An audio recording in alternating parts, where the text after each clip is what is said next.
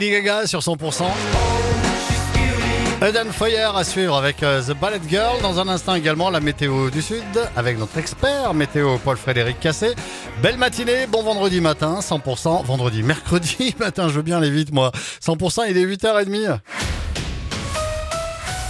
Pauline Chalère pour le point sur l'info près de chez vous. Bonjour Pauline. Bonjour Fred, bonjour à tous. Nouvelle journée d'action des agriculteurs hier dans le sud-ouest. Un convoi de tracteurs est parti tôt hier matin du Gers, direction Pau, en passant notamment par les Hautes-Pyrénées, en réalisant plusieurs actions devant certaines entreprises comme Danone, Euralis ou encore le Crédit Agricole.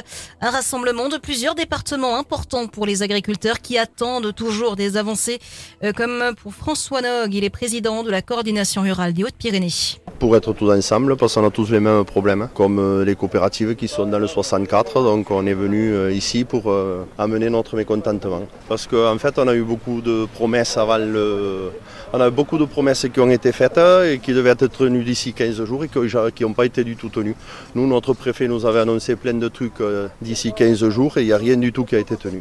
Des propos recueillis par Franck Payanave.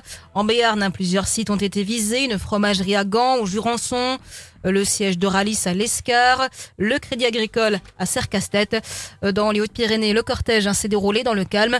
Toutefois, dans la nuit de lundi à mardi, une grande surface a été visée à Tri-sur-Baïse ou encore au nord de Tarbes.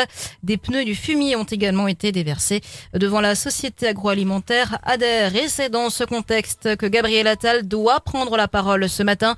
Le Premier ministre va tenir à 9h une conférence de presse pour détailler les principales orientations du projet de loi agricole dans lequel il entend inscrire l'objectif de souveraineté alimentaire et exposer le suivi et l'exécution des mesures gouvernementales présentées le 1er février.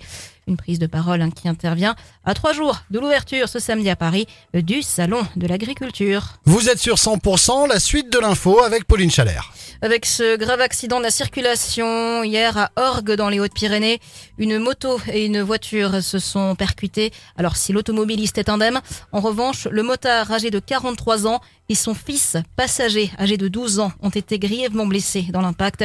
Ils ont été évacués à l'hôpital. Et un grave accident de travail en Béarn. Un ouvrier a fait une chute d'un échafaudage à Laurentis. Le jeune homme de 22 ans a été hospitalisé dans un état grave après cette chute de 2 mètres 50 de haut. Bientôt la fin d'un long suspense pour les salariés des Galeries Lafayette.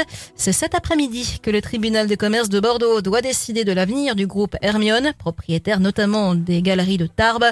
Alors que celles de Pau ont déjà baissé le rideau le mois dernier, les salariés du magasin Tarbet ne sont guère optimistes. Les pêcheurs attendaient toujours avec impatience de pouvoir repartir en mer dans le golfe de Gascogne après une interdiction d'un mois inédite pour préserver les dauphins. Mais la météo défavorable en a empêché beaucoup de sortir ce matin. Les Hautes-Pyrénées et les Pyrénées-Atlantiques, comme l'ensemble du sud-ouest, sont toujours en alerte rouge pour les pollens de cyprès. Mais selon le RNSA, les allergiques pourront enfin mieux respirer en fin de semaine avec le retour de la pluie qui viendra plaquer les pollens au sol.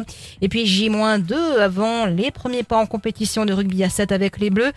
Pour Antoine Dupont, le Bigourdan, ce sera dès vendredi à Vancouver. Les Français se retrouvent dans leur poule aux côtés de l'Australie, des États-Unis et de Samoa. Et dans le reste de l'actu, Pauline 80 ans après son exécution, le résistant Misak Manouchi entrera au Panthéon ce mercredi accompagné de sa femme. Une plaque gravée avec les noms de ses 23 compagnons d'armes de l'affiche rouge sera déposée sur son tombeau.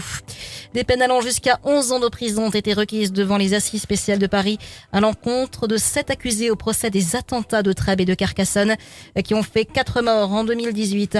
Et puis la bande de Gaza reste plongée ce mercredi dans une situation humanitaire catastrophique au lendemain de frappes israéliennes meurtrières et au moment où les États-Unis ont mis leur veto un projet de résolution à l'ONU exigeant